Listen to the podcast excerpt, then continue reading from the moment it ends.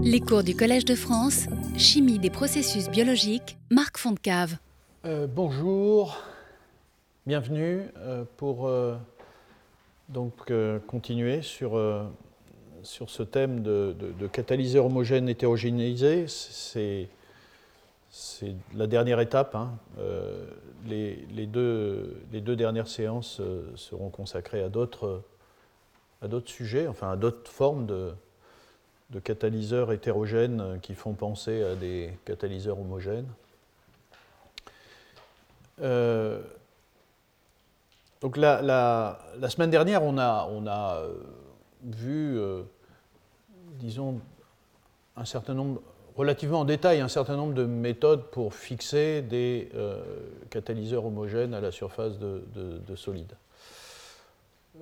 on va revoir ça maintenant Là, je ne vais pas insister sur les méthodes, mais je vais essayer d'illustrer euh, comment tout ça est appliqué pour spécifiquement euh, la réduction du CO2. Euh, la dernière fois, moi, j'ai beaucoup parlé de la réduction des protons et l'oxydation de l'eau. Bon, évidemment, il y avait Marc Robert, je vous avais expliqué qu'il y avait une sorte d'inversion là, mais qui était plutôt liée à des agendas. Euh, Marc Robert a illustré son, propos euh, sur, le CO2, mais là je vais reprendre un petit peu, balayer la littérature et, aussi introduire à certains moments les, approches que nous avons au laboratoire, puisque, comme vous le savez, euh, la valorisation du CO2 est un, des thèmes importants du, laboratoire. Alors, juste ensuite, euh, nous avons un séminaire par euh, Vincent Artero. Évidemment, je suis, extrêmement heureux d'avoir euh, Vincent aujourd'hui. ceux qui ont l'habitude de venir à ce cours et à ces séminaires ont entendu parler de lui très souvent. Quand je parlais de, bah, de ces stratégies de stockage hein, des énergies, voilà, on, a eu, euh, on a eu une histoire commune dans le passé et, Vincent est devenu un, des très grands spécialistes mondiaux de euh, spécifiquement euh, le water splitting, comme on dit en anglais, la décomposition de l'eau, la production d'hydrogène, l'oxydation de l'hydrogène aussi dans des piles, à travers spécifiquement justement des catalyseurs d'abord, et puis aujourd'hui, c'est de ça, je crois, dont il va nous parler, de, dispositifs euh, en, s'appuyant euh, essentiellement sur le moléculaire.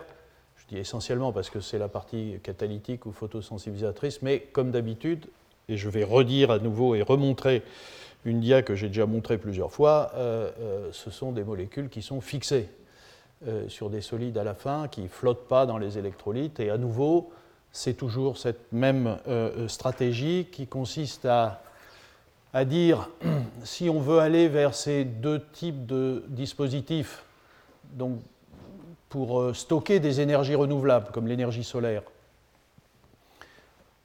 Et à nouveau, euh, la question n'est pas de débattre quelle est la stratégie la plus pertinente. dans le monde entier, les gens euh, développent euh, des systèmes où on couple des panneaux photovoltaïques et des électrolyseurs, et d'autres, et je pense que Vincent va surtout nous parler de ça peut-être, des cellules photoélectrochimiques dans lesquelles donc tout est intégré, c'est-à-dire les, matériaux pour stocker, enfin capter par exemple l'énergie solaire et les catalyseurs. Et donc à nouveau, euh, je le répète, mais vous l'avez déjà entendu, mais pour ceux qui viennent pour la première fois, euh, les catalyseurs dont on parle et dont je vais parler euh, sont des catalyseurs qui à terme, de mon point de vue, ne seront jamais dans les électrolytes, dans les solvants en train de flotter et d'attendre de rencontrer l'électrode pour fonctionner, mais seront directement mises sur, les électrodes. Et donc c'est tout l'enjeu pour les chimistes moléculaires qui veulent développer leurs catalyseurs euh, voilà, de les fixer sur des surfaces d'électrodes ou de photoélectrodes. Euh, donc je vais parler de,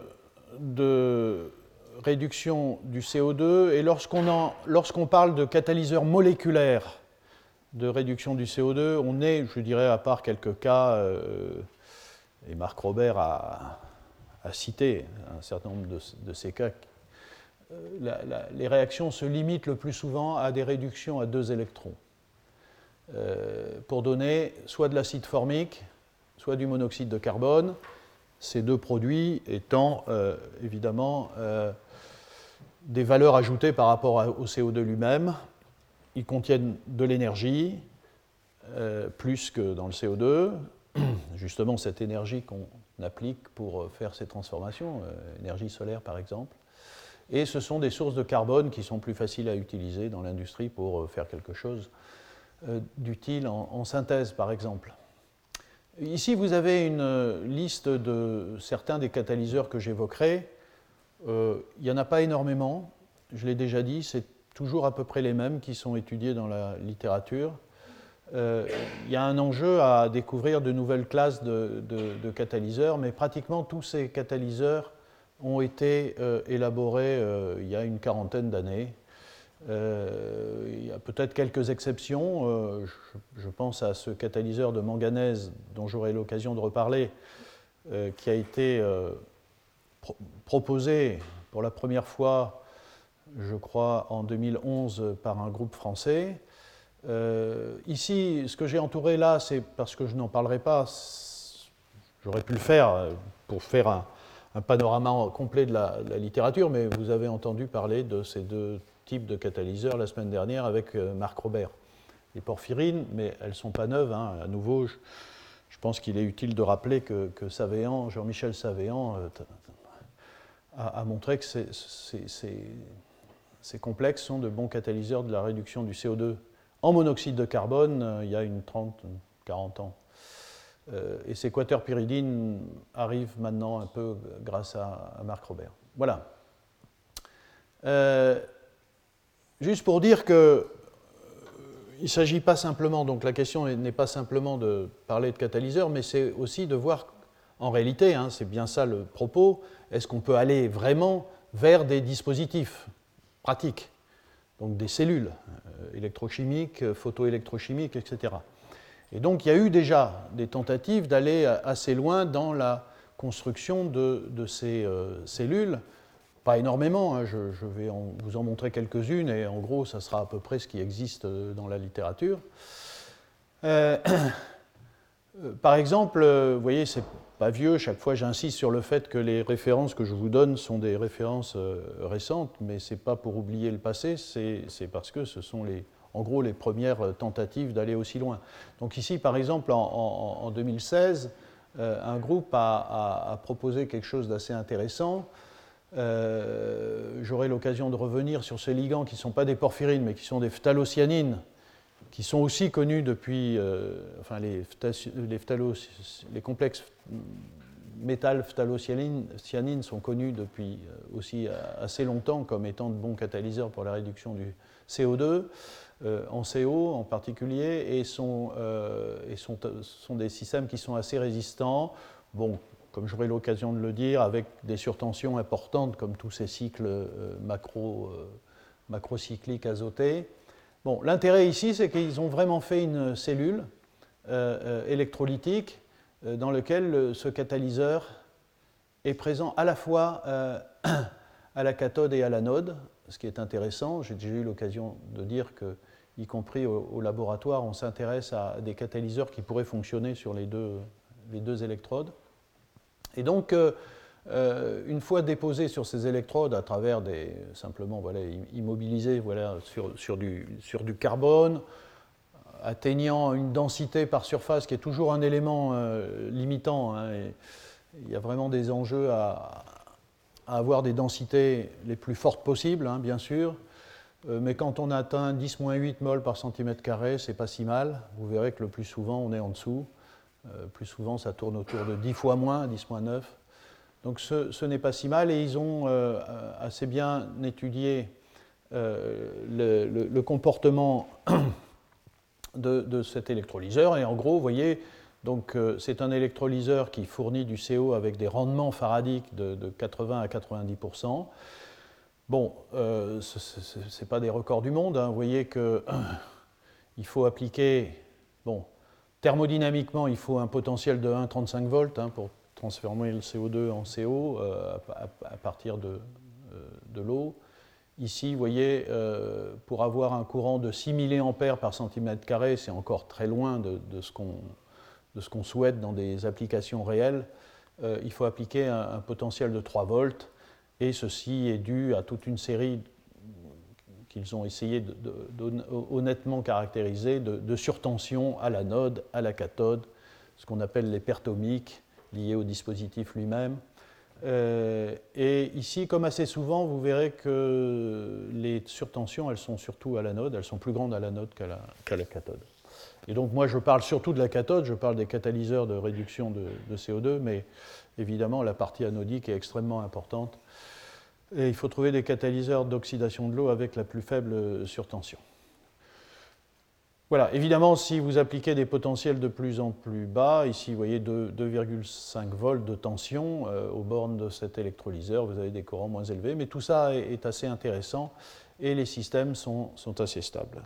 Euh, on peut parler aussi de l'électrolyseur qui a été élaboré par, euh, par le groupe de, de, Savéan. Vous voyez, c'est des résultats aussi récents, 2016, PNAS. Donc ce sont les porphyrines, et notamment, je ne sais pas si vous vous souvenez, la, semaine dernière, euh, Marc Robert a indiqué que l'introduction de charges positives ici était vraiment utile euh, pour l'activité. Donc simplement par des... Vous voyez, ce n'est pas des technologies très poussées, hein, c'est des suspensions de nafion de kata et de, poudre de carbone, et ensuite on dépose cette euh, cette encre sur, sur une électrode carbonée. Ici, euh, euh, cette porphyrine est à, est à, la cathode, bien sûr, et à l'anode, c'est une anode, c'est une anode métallique. Hein, c'est pas tout, comme tout à l'heure, c'est pas une anode moléculaire. Donc c'est une anode à base d'oxyde de, de, cobalt.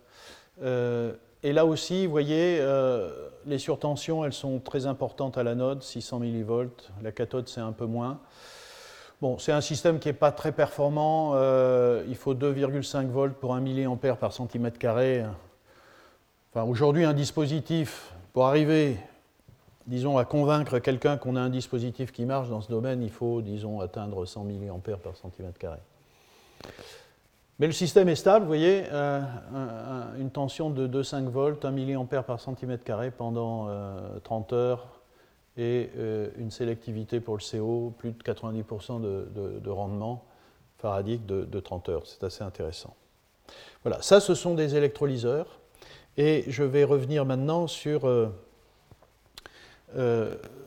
dans le cas de cellules photoélectrochimiques, donc est-ce qu'on peut combiner un photosensibilisateur euh, organique ou inorganique et un complexe moléculaire euh, en créant des solides euh, où il y a un lien le plus souvent covalent, pas toujours, et sur ce solide on accroche le catalyseur ou euh, et le, photosensibilisateur où euh, on accroche le catalyseur sur des semi-conducteurs, enfin tout, est possible. Et à nouveau, on va retrouver, mais je ne vais pas le détailler, vous le remarquerez vous-même, on va retrouver les méthodes dont j'ai parlé la dernière fois, les méthodes classiques de, fixation, à travers des, carboxylates, des phosphonates sur les ligands, euh, à travers la, la fixation de ces complexes sur des polymères, euh, évidemment les nanotubes de carbone et toutes sortes d'autres euh,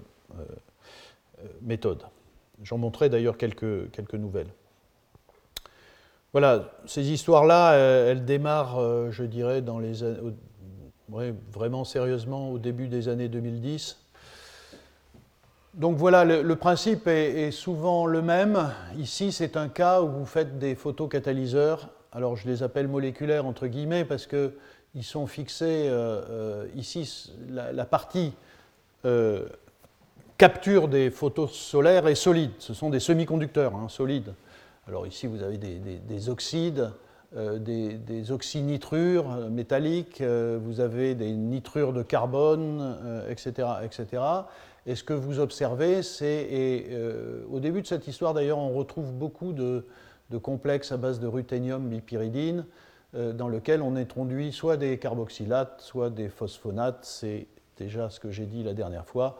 qui permet d'avoir une certaine fixation sur, sur, le, solide. Et le principe est, assez simple. c'est un système qui fait de la photoréduction moyennant qui est une source d'électrons. Ici, c'est une amine, ici, c'est du méthanol, ici, je ne sais pas.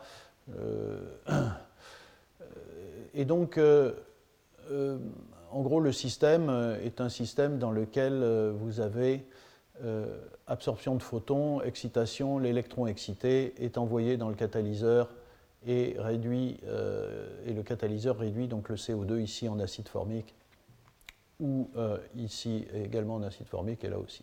Ces complexes de ruthénium sont très bons pour réduire en acide formique et ne produisent pas de monoxyde de carbone. Ici, je voulais vous montrer que on peut fixer des systèmes assez complexes. J'en montrerai un d'ailleurs tout récent qui est encore plus complexe. On peut, peut fixer des, molécules euh, assez complexes dans lesquelles euh, vous avez une combinaison de, sites catalytiques et de sites photosensibilisateurs. Et euh, combinant un photosensibilisateur organique avec un semi-conducteur, vous avez une sorte de, de schéma en Z euh, qui est nécessaire parce que, si vous voulez, en gros, l'électron excité ici, après euh, irradiation de ce semi-conducteur, n'a pas l'énergie suffisante pour euh, atteindre, n'a pas le potentiel redox suffisant pour atteindre le, complexe métallique. Et donc, il faut un deuxième photosensibilisateur, un petit peu comme je l'ai dit à plusieurs reprises avec. c'est ce qui se passe dans, le, dans, la photosynthèse naturelle avec deux, deux, photosystèmes, le photosystème 1 et le photosystème 2. Euh, ici, à nouveau, euh, plus récemment, il y a eu des tentatives avec des métaux, non nobles. Hein. Tout ça, c'est du ruthénium. Euh, donc plus récemment, vous voyez, ici, on est en 2017. Et, ça, ce, travail est intéressant parce que finalement, on, sait encore très peu dans, ce domaine-là. peut-être peut dans le domaine de l'hydrogène, on en sait un peu plus, mais disons que on ne sait pas très bien les effets de, distance entre le site qui, enfin, la fonction qui fixe le, catalyseur sur le métal et le catalyseur lui-même, le type de support, le type de semi-conducteur, etc. Ici, dans cette étude, donc, ils ont pris un, catalyseur aussi qui est très intéressant, très connu, le, cyclame de nickel. Là aussi, c'est un vieux catalyseur, euh, je pense. Euh, produit dans les années 80 euh, par Jean-Pierre Sauvage à, Strasbourg. Euh, et ici, ce qui est intéressant, c'est qu'ils ont. Ah, je confonds avec ce système. C'est avec ce système-là, j'y reviendrai, qu'ils étudient les, différents types de, fixation. Mais bon, simplement, ici, c'est un système dans lequel le nickel cyclame, qui est un des catalyseurs intéressants, est fixé euh, sur euh, un semi-conducteur euh, et le donneur d'électrons est l'acide ascorbique. L'intérêt de ce catalyseur, c'est qu'il travaille dans l'eau, donc ce, système est dans l'eau. Donc vous avez excitation à ce potentiel-là, le, potentiel est suffisamment réducteur pour réduire le complexe de nickel et lui-même, évidemment, une fois réduit, peut réduire, vous regardez les potentiels, ça descend, peut réduire le CO2 euh, euh, en CO. Euh, le problème, c'est que, comme vous le voyez ici, au bout d'un certain temps, ça s'arrête et effectivement, le catalyseur n'est pas stable. D'ailleurs, si on redémarre, il faut absolument, pour que ça redémarre, il faut absolument rajouter du catalyseur. Euh, si on rajoute simplement euh, du semi-conducteur, ça ne marche pas, ce qui prouve que c'est un, problème d'instabilité du catalyseur.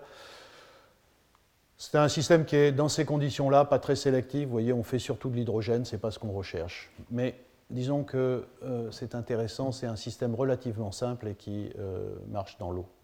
Voilà, ici c'est un. Donc ça, vous voyez, 2017, 2017, donc c'est une famille de catalyseurs qu'on qui était connu depuis assez longtemps, et vous allez le retrouver parce que c'est un système moléculaire qu'on a pas mal développé au laboratoire. Euh, et ici, ce qui est intéressant, vous voyez, ce sont des terpyridines. Nickel, c'est très simple. C'est relativement facile à fonctionnaliser. Euh, j'ai oublié de le dire d'ailleurs quand j'ai présenté l'ensemble des, catalyseurs, euh, c'est que, comme vous pouvez le voir, en particulier sur cette famille-là, c'est des bipyridines, ce sont donc des polypyridines. c'est la même chose ici. on n'a pas une très grande liberté de, fonctionnalisation. Ce ne sont pas des systèmes, ils sont simples comme ça quand vous les regardez, mais en fait, ils ne sont pas si simples. La chimie, pour les transformer, c'est-à-dire pour leur ajouter des fonctions qui ensuite permettront de l'accrocher, ce n'est pas si évident.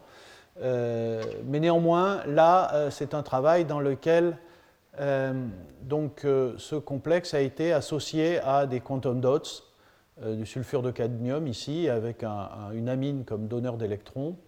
Toujours le même système, vous excitez les électrons par la lumière, les électrons servent à réduire le catalyseur qui lui-même réduit le CO2 en CO. Et là, ce qui est intéressant, si vous voulez, c'est qu'ils ont euh, accrocher ce catalyseur à travers différentes fonctions pour comparer. Donc euh, carboxylate, phosphonate, thiolate. Et euh, vous voyez que d'abord en termes de quantité, ça c'est de quantité, de densité de catalyseur par unité de surface, ici c'est par quantum dot, c'est très différent. Et par ailleurs, en termes d'efficacité, vous voyez, euh, euh, les carboxylates et les phosphonates sont très mauvais, ils donnent surtout de l'hydrogène, euh, alors que le thiolate donne du CO en produit très majoritaire. Donc ce sont des très très grandes différences. C'est très rare de voir ce genre d'études où on étudie la nature du lien. Et vous voyez, c'est hyper important. Donc il y, a, la plupart du temps, ce sont des travaux dans lesquels c'est déjà assez difficile avec un mode d'accrochage, donc c'est ça qui est rapporté, mais ici on voit à quel point c'est important. Euh, et, de fait, à partir de ce moment-là, euh, on a des, systèmes qui peuvent atteindre des rendements faradiques qui sont assez élevés. Bon, ce ne sont pas des très bons systèmes en termes de stabilité en particulier et, euh, d'efficacité. Mais c'est quand même intéressant parce que, bon, là, on est dans, dans de la recherche très, très fondamentale qui voilà, qui se dirige vers euh, euh, l'élaboration des meilleurs systèmes. Voilà, vous voyez, donc c'est des travaux de cette année, c'est un des, meilleurs systèmes. donc ça, c'est quand vous voyez le rhénium ici avec de la lumière, en gros, vous tombez sur un, chimiste japonais, Osamu Ishitani, qui est le grand spécialiste de la photoréduction du CO2. Et ici, voilà, en, travaillant sur des euh, photosensibilisateurs moléculaires euh, accrochés sur de l'oxyde de titane et, co-accrocher euh, le catalyseur à base de rhénium, vous le reconnaissez, j'en ai parlé à, plusieurs reprises. là aussi, en travaillant sur différents modes d'accrochage, des, carboxylates jusqu'à certaines classes de phosphonates, euh, vous commencez à atteindre, vous voyez, des, nombres de cycles catalytiques en CO pour des systèmes qui sont euh, de cet ordre-là, euh, assez importants, parmi les plus importants qui existent dans la littérature pour ce qui est de la production de CO. Mais vous voyez qu'on peut vraiment accrocher des systèmes d'une très grande complexité sur des, voilà, des semi-conducteurs. Ici, TiO2 est un semi-conducteur. Là aussi, il faut un donneur d'électrons sacrificiel, comme on dit, un réducteur. Ici, c'est cette molécule, je ne rentre pas dans le détail. Les électrons euh, traversent jusqu'à, euh, euh, jusqu'au rhénium pour réduire le CO en CO2. Donc ça, c'est, vous voyez, tout ça, ce sont des systèmes, ce, ne sont pas encore des électrodes ou des photoélectrodes. Ce sont des expériences que les gens font en poudre, en suspension, pour regarder l'efficacité des systèmes. et, si on tombe sur un système formidable, eh bien, euh, on le dépose sur euh, des électrodes et on en fait une photoélectrode. Alors, est-ce qu'il y a des, systèmes euh, de type cellules photoélectrochimiques qui ont été élaborés sur ce principe-là? Il y en a quelques-uns, pas énormément. c'est une recherche très japonaise aussi, c'est beaucoup Ishitani. Euh, moi, je situe à peu près, vous voyez, au milieu des années 2010, 2014, hein, euh, un des tout premiers systèmes.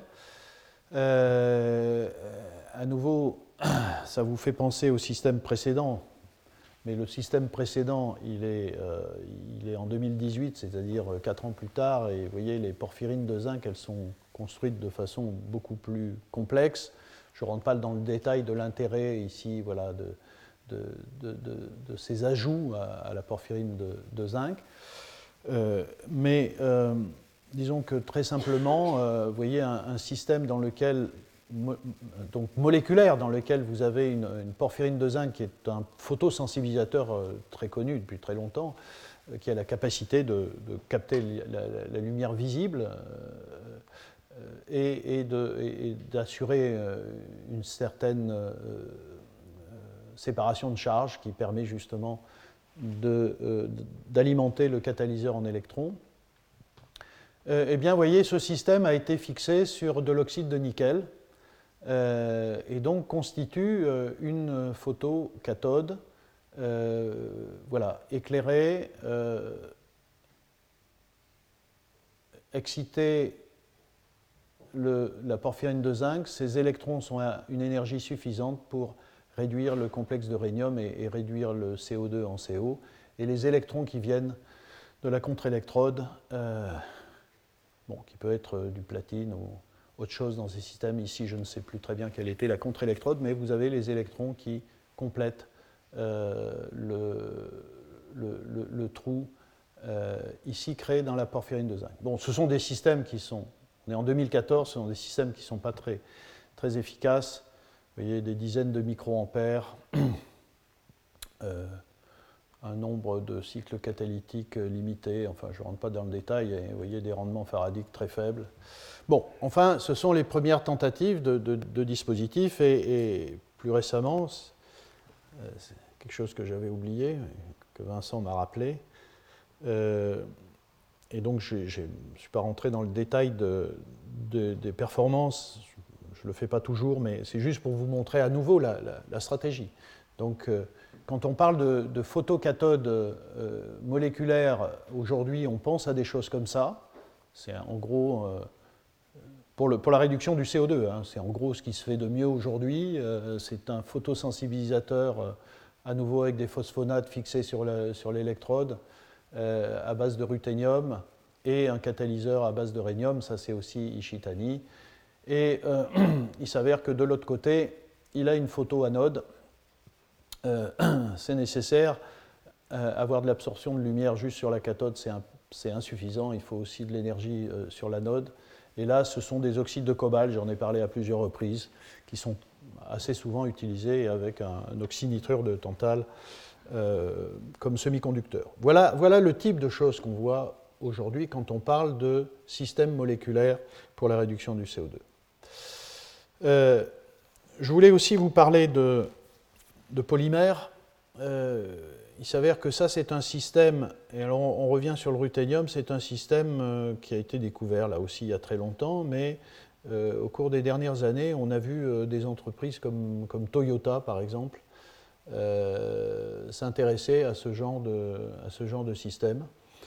et donc l'idée, c'est en fait de déposer un polymère euh, sur l'électrode de type polypyrrole, euh, qu'on construit d'ailleurs par électropolymérisation directement sur l'électrode où on veut le fixer. Et, euh, ici, en gros, il suffit d'avoir des groupements pyrrole sur le ligand. Ici, c'est une bipyridine à nouveau, assez classiquement. Et ça a été exploré à travers donc, ces systèmes de, ruthénium qui font la catalyse de réduction du CO2 en acide formique. Euh, voilà, alors il y a eu plusieurs versions euh, au début des années 2010, vous voyez, 2011, euh, 2013. donc ces, polymères ont été déposés sur des, photos, enfin, des semi-conducteurs Ici, par exemple, alors MCE, c'est pour le, polymère ici, euh, phosphore d'indium, euh, tandis que euh, du côté de la photo anode, puisque ici, la démonstration, c'est que le donneur sacrificiel ici n'est pas une amine, n'est pas du méthanol, mais pour le coup est ce qu'on recherche, à savoir est de l'eau. Et donc le bilan global, vous voyez, c'est de l'eau plus du CO2 qui donne de l'acide formique plus de l'oxygène. Donc on est vraiment dans la, photosynthèse artificielle.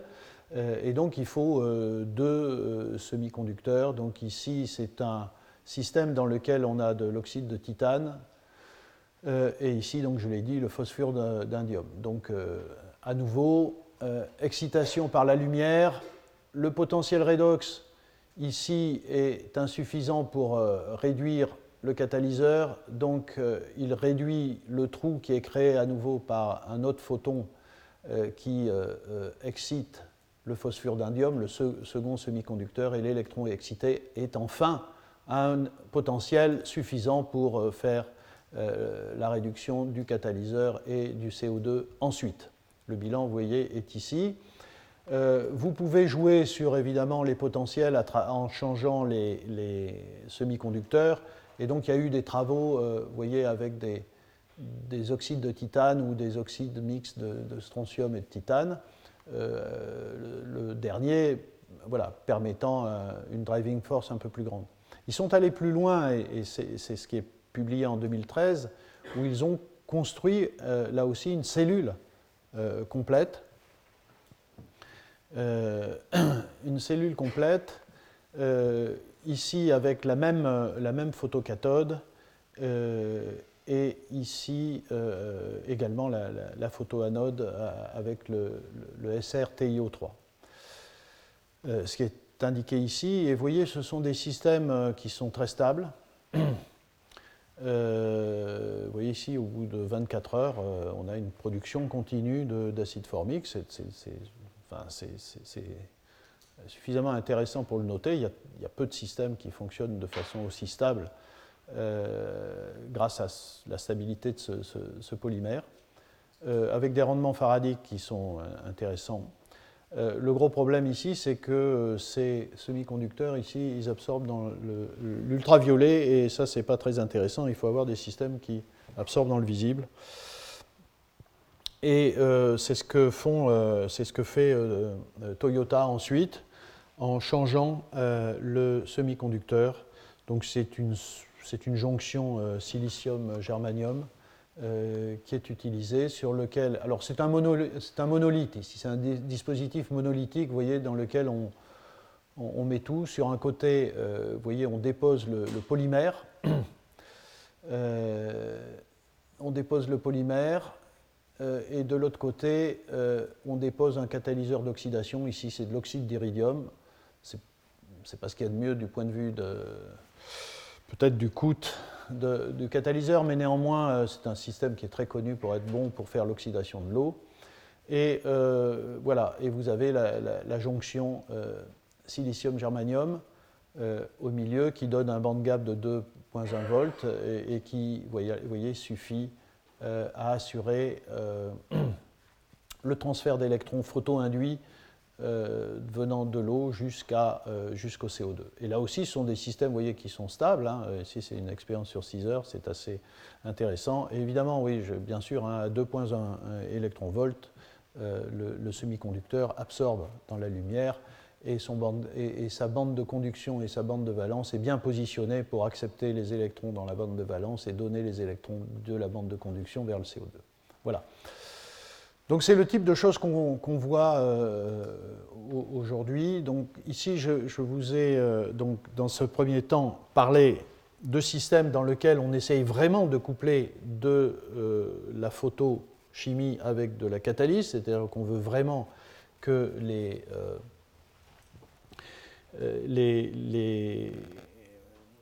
enfin l'énergie vienne de l'énergie solaire directement, et c'est pour ça que ça peut conduire à des euh, systèmes photoélectrochimiques, des cellules photoélectrochimiques. L'autre façon de faire, c'est euh, en effet de ne s'intéresser qu'à des électrolyseurs, et donc la question ici n'est pas de coupler, euh, d'associer en permanence les catalyseurs avec des photosensibilisateurs, qu'ils soient moléculaires ou semi-conducteurs, mais de récupérer des électrons éventuellement venant d'un panneau photovoltaïque, donc le soleil est bien présent là, l'énergie solaire est bien là, mais la question se réduit à faire des électrodes moléculaires pour faire de la réduction du CO2. Et donc là aussi, c'est la même euh, stratégie qui est euh, développée. Peut-être les premiers résultats, c'est ça. Vous voyez, c'est pas très vieux non plus, début des années 2010, c'est très mauvais. grosse surtension, peu de stabilité, etc. on retrouve ce que j'ai déjà dit la dernière fois, c'est-à-dire qu'on peut modifier avec des groupements pyrènes des, ligands pour fixer sur des électrodes de carbone. on peut faire de la chimie clique, que vous reconnaissez ici, entre des groupements alcines, par exemple sur une porphyrine de cobalt, et des azotures. Euh, qui, ont été fixés sur euh, une, électrode de carbone. Et euh, en gros, on a des faibles fixe très peu de catalyseurs, on a des faibles densités de courant, on a des systèmes qui ne sont pas très stables et enfin, on travaille en solvant organique. Donc, c'est les premières tentatives, mais ça ne marche pas très bien. sans doute un des systèmes les plus performants qui a été proposé, dont on a peut parler ensuite, euh, c'est euh, un système euh, dans lequel on utilise des complexes d'iridium. Donc tout ça, c'est des molécules, hein, à nouveau, des complexes d'iridium. Vous reconnaissez le groupement pyrène. Et en gros, voilà, la stratégie, c'est d'utiliser ces interactions pi-pi entre du carbone, ici c'est même des nanotubes de carbone, et ce groupement pyrène pour construire une électrode. Vous voyez ici la préparation de l'électrode, c'est une surface, alors ça peut être du, carbone euh, ou des GDL par exemple, euh, des, couches de diffusion de gaz dont j'ai déjà parlé. Donc euh, dépôt des nanotubes de carbone, donc vous voyez ici c'est un cas où le catalyseur n'est pas d'abord fixé sur le nanotube de carbone, c'est les nanotubes de carbone qui sont fixés. Ensuite on immobilise le catalyseur juste en déposant le catalyseur sur cette électrode vous voyez, on arrive à des, malgré tout à des densités qui ne sont pas terribles, 10-9. Là, il y a des vrais enjeux. Hein. Même avec des nanotubes de carbone, ici, ça ne va pas au-delà. Euh, bon, il y, a, du polyéthylène glycol qui est rajouté, mais ça, c'est pour assurer des, caractères euh, d'hydrophilicité euh, de la surface. Voilà, donc ça fait un assemblage assez complexe, vous voyez, mais disons qu'on on travaille dans l'eau, et vous voyez, on a des rendements faradiques de 83% en formiate, et là, vous voyez, c'est la première fois que je monte des chiffres si élevés, plusieurs dizaines de milliers de cycles catalytiques en une heure, donc là, on atteint vraiment, véritablement des, des records, et avec des, des courants qui sont, qui sont assez élevés. Voilà, juste pour vous montrer, de temps en temps je vous montre des choses qu'on fait au laboratoire. Ça, c'est des travaux qu'on a, euh, qu'on a développés euh, au laboratoire dans les années 2015, euh, lorsque Noémie Elgrichy était, en thèse et, Mathieu Chambers était un postdoc. On a travaillé, donc vous reconnaissez ces systèmes terpyridines, hein, à nouveau très simples. D'ailleurs, ce, sont des systèmes qui avaient là aussi été étudiés, mais assez mal, par un assez grand électrochimiste dans les années 80 euh, à Brugna, euh, aux États-Unis. Et, donc on avait repris ces systèmes-là parce qu'il y avait des, propriétés assez intéressantes qui étaient décrites dans la littérature, qu'on n'a jamais pu reproduire. D'ailleurs, ça, arrive. Et, euh, et, donc on s'était dit que là, on avait un, disons, un, type de catalyseur qui pouvait être intéressant, simple et modifiable. Euh, voilà. L'intérêt aussi, c'était que c'était des systèmes qui, sur le plan électrochimique, étaient parfaitement bien caractérisés et qu'on pouvait euh, moduler les réactivités en fonction, par exemple, du métal. Et par exemple, ce qui est intéressant, c'est que le complexe à base de cobalt donne des quantités variables de monoxyde de carbone et d'hydrogène en fonction du potentiel, euh, tandis que simplement en mettant du nickel, euh, on avait un système qui était totalement incapable de produire de l'hydrogène, donc ne faisait rien aux protons et était très sélectif pour la réduction du CO2 en CO. C'est assez, euh, assez intéressant et, en fait, on ne sait toujours pas très bien pourquoi. et donc, en collaboration avec le, groupe de Fethi Bidioui à, à, Chimie Paris, à côté, donc on avait étudié le, le système euh, de, greffage de ces catalyseurs sur des surfaces de carbone, sur des électrodes de carbone, en, étudiant, en utilisant des groupements euh, diazonium, donc, euh, que j'ai décrit la dernière fois. Et là, le, parti pris était de fixer là aussi le ligand pas le complexe, mais le ligand simplement. L'intérêt, vous le verrez, c'est qu'on a une électrode qu'on peut alimenter, qu'on peut finalement maturer avec n'importe quel métal. Et, quand on traite cette électrode simplement, qu'on trempe cette électrode dans une solution de, sel métallique, de cobalt, on fixe le, on, fixe le métal, on a le complexe qui est formé. Euh, je ne rentre pas dans le détail des propriétés électrochimiques. Euh, mais ce qui est intéressant, donc on a, on a bien le, complexe qui est, qui est, là. Et quand on démétale euh, avec le, un ligand de métaux, donc on, vous voyez, le signal du cobalt disparaît et euh, on, peut, on a une électrode, on la reprend et on peut rajouter du cobalt et à nouveau on récupère le signal du cobalt. Donc on a des électrodes comme ça qui peuvent être euh, utilisées à plusieurs reprises en métallant, remétallant. On peut perdre du, métal mais remétaller, enfin, etc. Et puis l'autre chose, c'est qu'on euh, peut aussi mettre d'autres métaux et en particulier du nickel. Et, là on a autre, un autre type d'électrode je trouvais ça assez intéressant dans le sens où, euh, avec une seule électrode, vous pouviez avoir avec du cobalt euh, un mélange de CO et d'hydrogène et avec du nickel euh, simplement du CO. Bon, il s'avère que ces systèmes sont malheureusement. Alors là, on est un peu comme, si vous voulez, dans ce que je vous ai présenté, on est un peu dans ces systèmes-là, c'est-à-dire avec des systèmes qui ne sont, qui sont pas très stables. Mais néanmoins, vous avez euh, de la catalyse de CO2 sur ces électrodes, euh, vous avez de la production de euh, CO. voilà, c'est le type d'approche qui peut être suivi et qu'on continue à, développer ici. Je souhaitais aussi parler de ce, travail-là. il y a une façon aussi d'accrocher les, les espèces organiques ou euh, organométalliques sur des surfaces, c'est à travers l'oxydation d'alcine.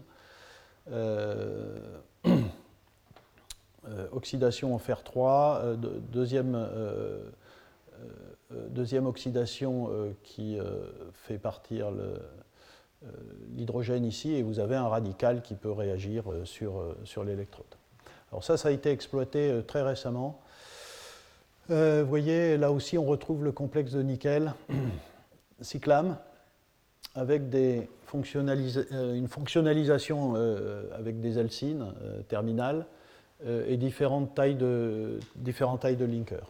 Voilà, je ne vais pas en dire plus, mais ces électrodes, des, donc, ces choses-là donc, se retrouvent sur du solide. Ici, c'est des propriétés électrochimiques. On voit, on voit, la catalyse en présence de CO2 de ces systèmes-là, mais bon, ce sont des systèmes, voyez, qui ne sont pas très bons.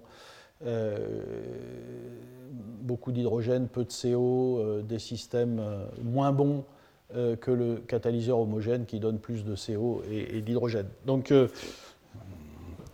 Ici, je n'essaye pas de, dire que chaque fois qu'on hétérogénéise un complexe, on, améliore. Ici, c'est un cas où véritablement le fait de l'hétérogénéiser a conduit à plutôt une catastrophe. Alors, je vais vous montrer. donc, il y a, il y, a, une chose euh, qui est vraiment importante, vous l'avez vu notamment quand on a fait varier le mode d'accrochage, enfin les travaux où on a comparé phosphonate, carboxylate, thiolate, etc. Il y a vraiment un enjeu, me semble-t-il, dans ce domaine-là, à euh, aller beaucoup plus loin. Ça n'a pas encore été fait à travers l'exploration de, euh, de façon un peu systématique de différents modes d'accrochage de différentes longueurs de, euh, de ce qu'on appelle des linkers, je dirais, entre le catalyseur et, et, la fonction d'accrochage, un peu comme vous voyez ici sur très peu d'exemples. Et donc ça, c'est quelque chose qu'on a commencé, on n'a pas de résultat, mais avec une famille de catalyseurs. ici, c'est ces, ligands-là. Vous voyez, ce ne sont pas des bipyridines, euh, ce sont des, pyridines triazoles euh, qui sont euh, justement synthétisées très simplement à travers de la chimie clique, où on combine, vous voyez par exemple des pyridines substituées avec des alcines et des pyridines substituées avec des, enfin et pardon et des voilà des, fonctions avec des, des groupements azotures. Et ça donne ces ligands là donc avec cette fonction pyridine triazole qui peuvent complexer des complexes de rhénium. Et à cause de la très grande versatilité de ces, euh, de ces euh, complexes, de ces synthèses, excusez-moi, euh, et ça c'est un travail qu'on fait en, collaboration avec Clotilde Policard à l'ENS, et ça avait été initié par Vincent Ching, qui était au laboratoire, et avec Maria qui s'occupe de l'électrochimie et qui continue le projet. voilà le type de complexe dont on parle mais on est capable aujourd'hui d'avoir une multitude de fonctionnalités sur un, complexe, toujours le même, et on peut comparer un greffage diazonium, euh, alors il faut transformer l'amine en, en, diazo, hein, en diazonium, c'est simple, euh, en mettant toutes sortes, ici on, on donne quelques exemples, mais c'est infini. On peut faire vraiment une banque euh, assez considérable. Vous voyez, différentes tailles euh, de, linkers. Euh, on peut accrocher des groupements pyrènes à toutes les distances qu'on veut du cycle catalytique. On peut introduire des fonctions assez facilement des fonctions acides et faire du couplage, sorte de couplage peptidique. On peut faire de la chimie clique, vous voyez ici, toutes sortes de de distance euh, euh, possible à nouveau entre le catalyseur. Voilà, donc ça c'est un, des projets euh, qu'on a actuellement en cours pour, disons, aller plus loin dans la compréhension de, ces stratégies de greffage. Voilà. Plus que deux derniers exemples. le premier, c'est que, évidemment, certains chimistes n'ont pas manqué de rebondir sur euh, un complexe à base de métaux non nobles, de métal non noble comme le manganèse, un système relativement simple, avec à nouveau une bipyridine. Euh, vous avez vu, avec cette bipyridine, on peut faire quand même un peu de fonctionnalisation. Ce n'est pas aussi riche que ce que je viens de vous montrer. Euh, et donc, il y a eu toutes sortes de euh, stratégies pour fixer ces catalyseurs sur des surfaces. Et vous voyez, tout ça est très récent, 2016-2017. Donc, ça peut être à travers des, des, voilà, des phosphonates à nouveau hein, sur, des, oxydes.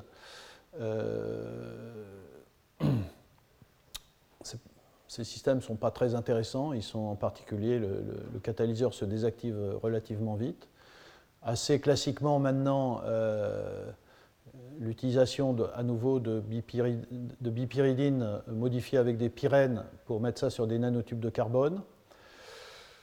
Il y a une chimie un peu compliquée derrière ce complexe de manganèse, euh, et notamment euh, le fait que euh, selon les conditions expérimentales, euh, le produit de la réaction peut être du monoxyde de carbone ou de l'acide formique. Je ne rentre pas dans le détail parce que ce n'est pas l'objet de, l'étude des mécanismes. Mais ici, euh, dans ce travail-là, il a pu être montré qu'en fonction de la densité de catalyseur que vous mettez sur la surface, vous pouvez soit avoir une électrode qui produit de l'acide formique, soit du monoxyde de carbone.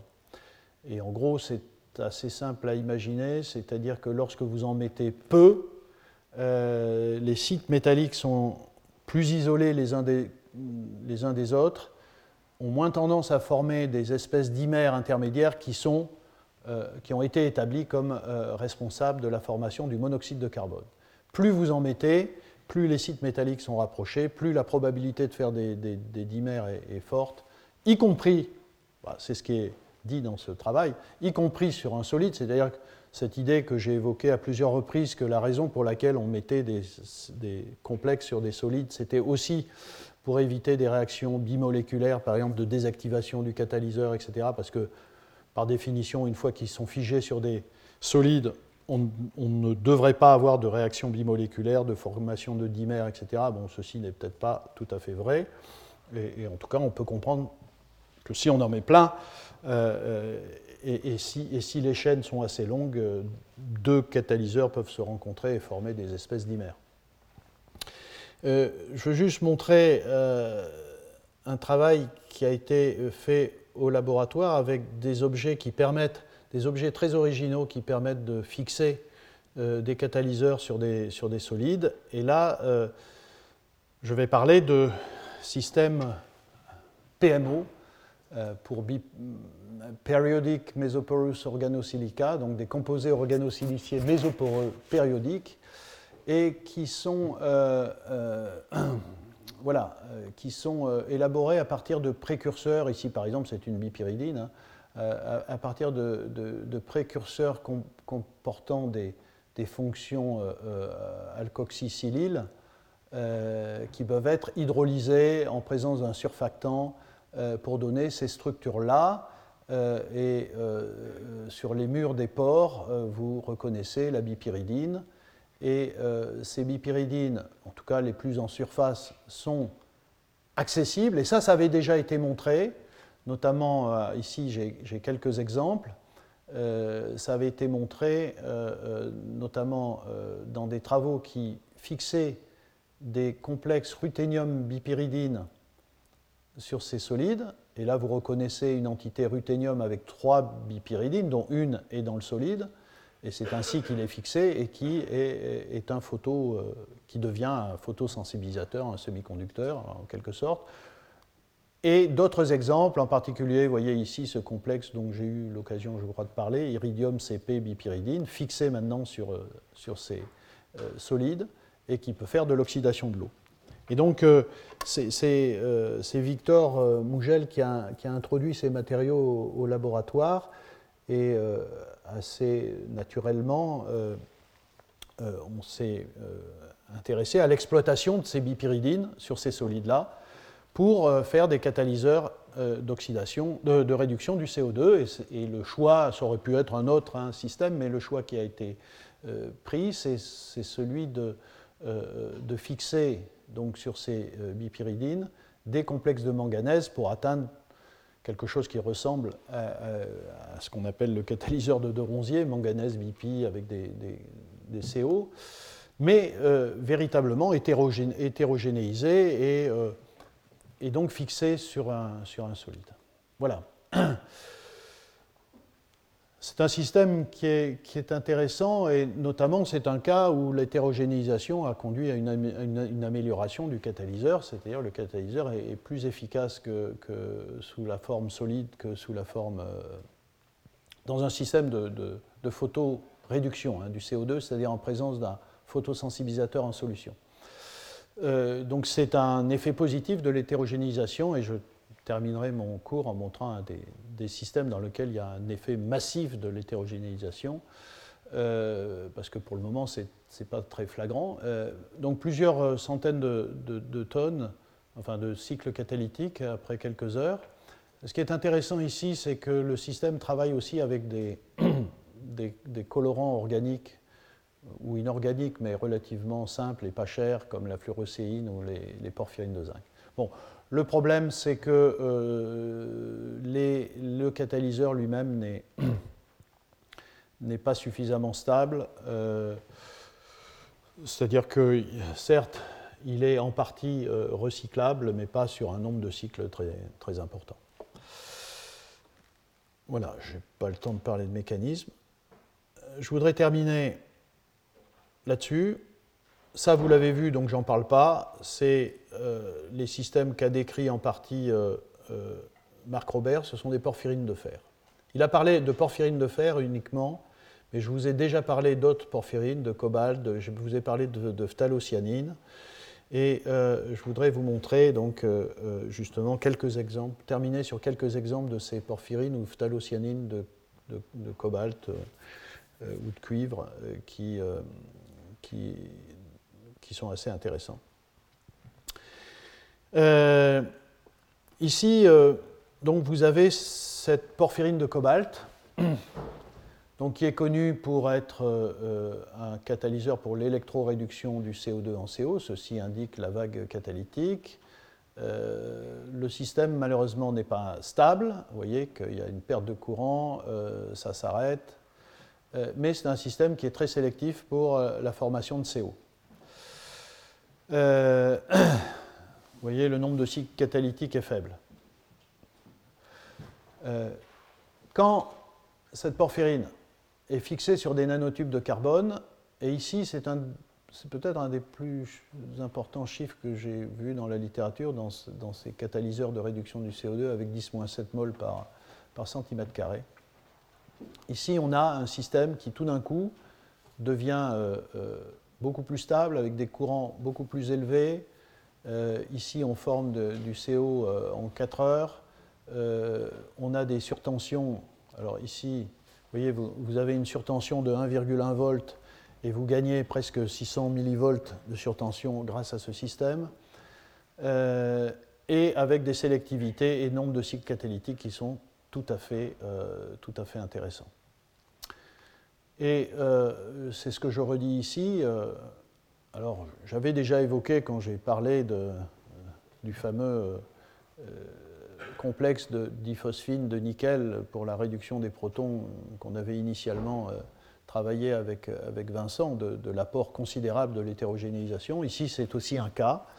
Donc il y a des cas dans lesquels il y a une, amélioration, comme je le dis ici, drastique euh, du système. Vous voyez, simplement en le déposant, il n'y a, même pas de fonctionnalisation ici hein, de cette porphyrine. On profite du caractère hydrophobe euh, du catalyseur pour le fixer. Donc c'est très simple et ensuite on a une amélioration considérable. Vous voyez que ici l'électrolyse est faite à moins de volts, une surtension d'un volt.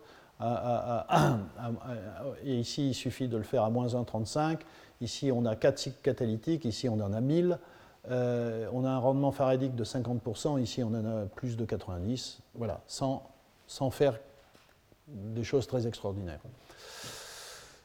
Euh, voilà, et le dernier système, c'est je reviens à ces phthalocyanines.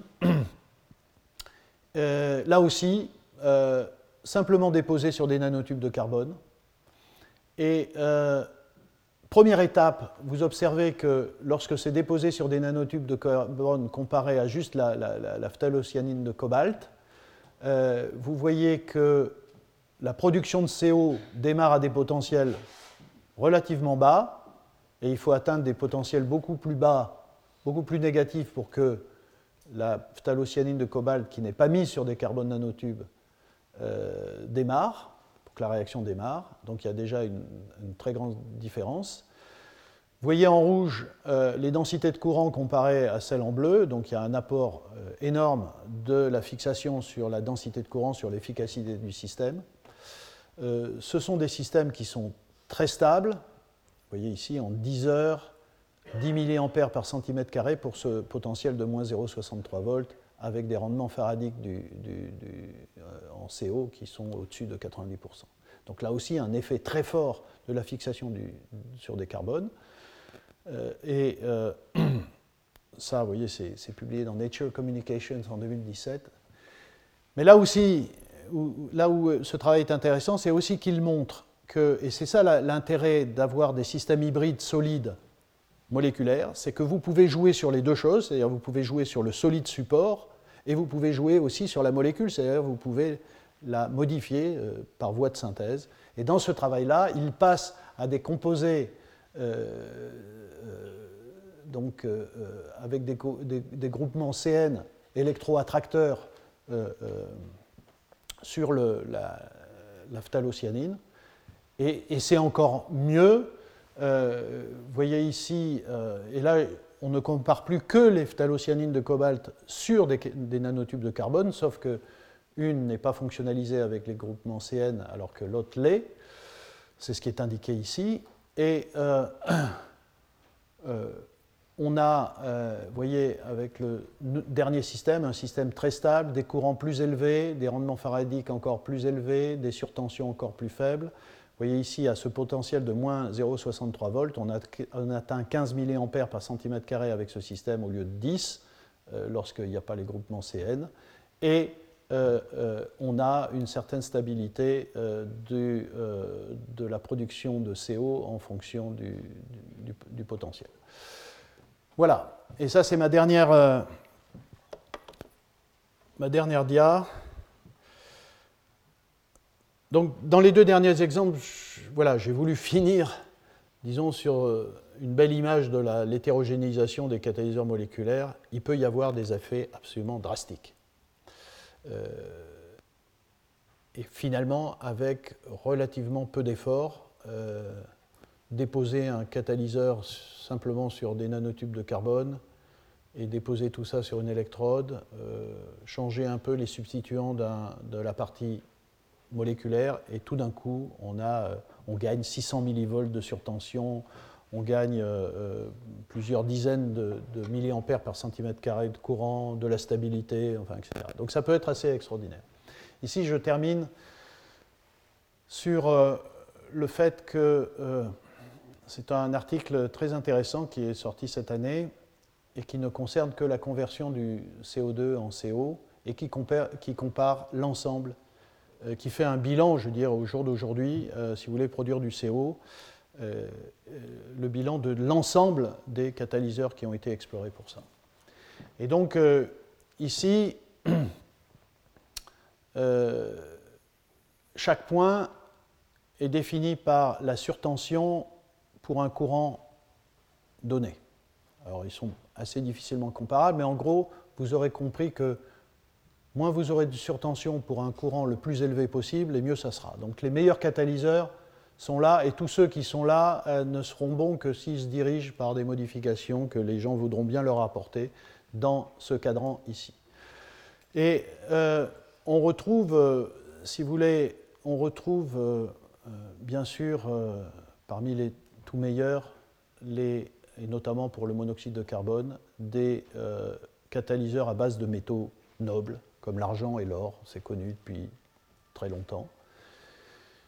Mais, bien évidemment, à, nouveau, euh, si ces technologies-là euh, finissent par euh, arriver sur le marché et être à, des très grandes échelles présentes sur, dans, notre, dans notre industrie, dans notre monde, évidemment, on peut penser qu'il ne faudra pas travailler sur ces métaux-là parce qu'ils sont insuffisamment disponibles et chers.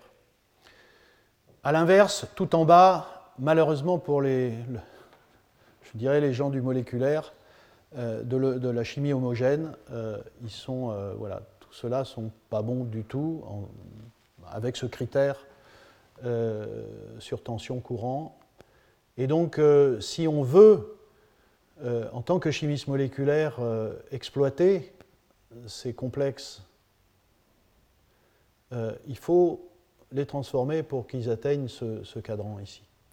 Et peut-être une des façons de les faire, c'est justement, certainement pas tellement en modifiant les ligands autour, on va rester là, il y a plein de choses qui ont été faites déjà ici, et même les fameuses porphyrines hein, euh, euh, de fer sont, en bas. Donc peut-être que, justement, en les hétérogénéisant, et c'est pour ça que, ici, vous voyez, finalement, cette phthalocyanine de cobalt euh, qui est euh, plutôt ici, comme tous les catalyseurs moléculaires. Ici, fixée sur des nanotubes de carbone, vous voyez, elle est quand même très bien remontée. Donc on peut espérer euh, que même les catalyseurs moléculaires qui sont ici en si mauvaise position puissent être, en fonction de cette hétérogénéisation, présents dans, dans, ce, dans ce cadran. on en est loin encore. Mais à nouveau, ces phthalocyanines de cobalt sur nanotubes sont peut-être le meilleur exemple, dans ce domaine-là spécifiquement de la réduction du CO2, le meilleur exemple euh, d'un catalyseur euh, moléculaire hétérogénéisé qui est un peu compétitif par rapport euh, aux, meilleurs catalyseurs. Et je termine en disant qu'en noir ici, vous avez un exemple de euh, la famille de catalyseurs dont je parlerai dans 15 jours. Il n'y a pas de cours la semaine prochaine. Dans 15 jours, ce sont les catalyseurs euh, euh, hétérogènes, donc solides, mais à site métallique isolé. Donc parce que les sites sont isolés, ça peut faire penser à des catalyseurs homogènes, à des catalyseurs moléculaires, et ils y font penser en effet, vous en verrez la structure. Donc c'est ça que j'élaborerai. Et voyez, ils sont euh, aussi euh, assez proches des tout meilleurs, euh, des meilleurs catalyseurs, et donc c'est aussi une classe de catalyseurs qui sont aujourd'hui très étudiés, et je voulais, au cours de cette série de cours de cette année, en parler, et c'est ce que je ferai dans, dans 15 jours et je vous remercie pour votre attention. Retrouvez tous les contenus du Collège de France sur www.colège-2-france.fr.